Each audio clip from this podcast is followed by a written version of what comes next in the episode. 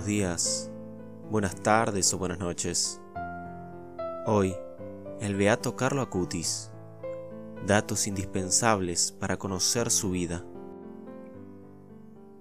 Carlo Acutis, el adolescente italiano que falleció a los 15 años a causa de la leucemia y es conocido como el ciberapóstol de la Eucaristía, y fue beatificado el 10 de octubre en Asís, Italia.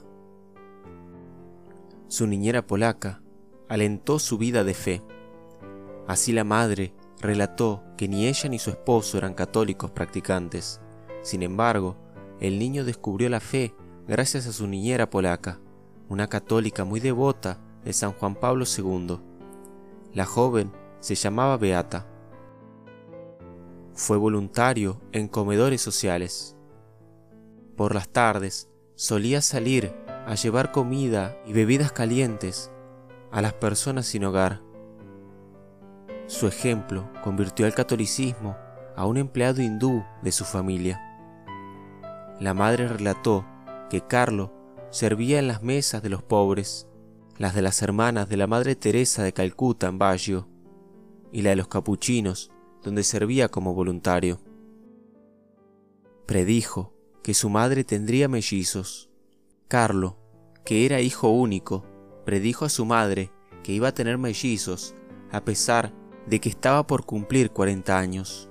En 2010, cuando Antonia Cutis tenía 43 años, dio a luz a una niña y a un niño, Francesca y Michele. Predijo su propia muerte. La madre relató que pocos días después del funeral, al amanecer, fue despertada por una voz. Revisé su habitación, pensaba encontrar algún escrito. Nada. Encendí la computadora, el instrumento que prefería.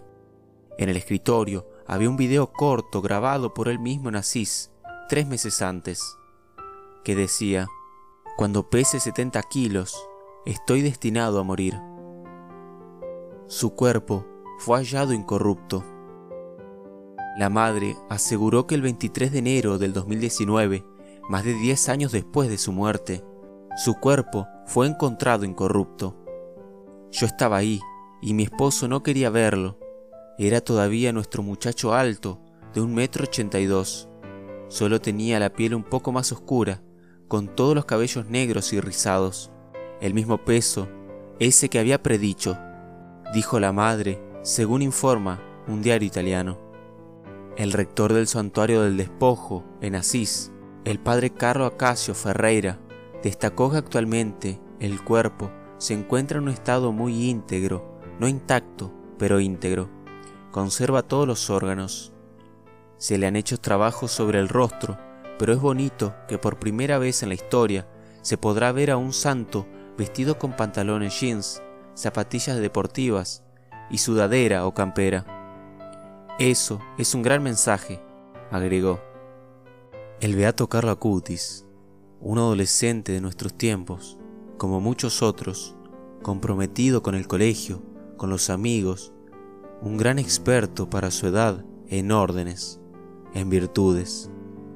Se nutría diariamente de la Eucaristía, participa con fervor en la Santa Misa, pasa horas y horas ante el Santísimo Sacramento. También tenía una tierna devoción a la Virgen, recita fielmente el rosario y sintiéndola como madre amorosa, le dedica sus renuncias como sacrificios, y así consiguió el cielo.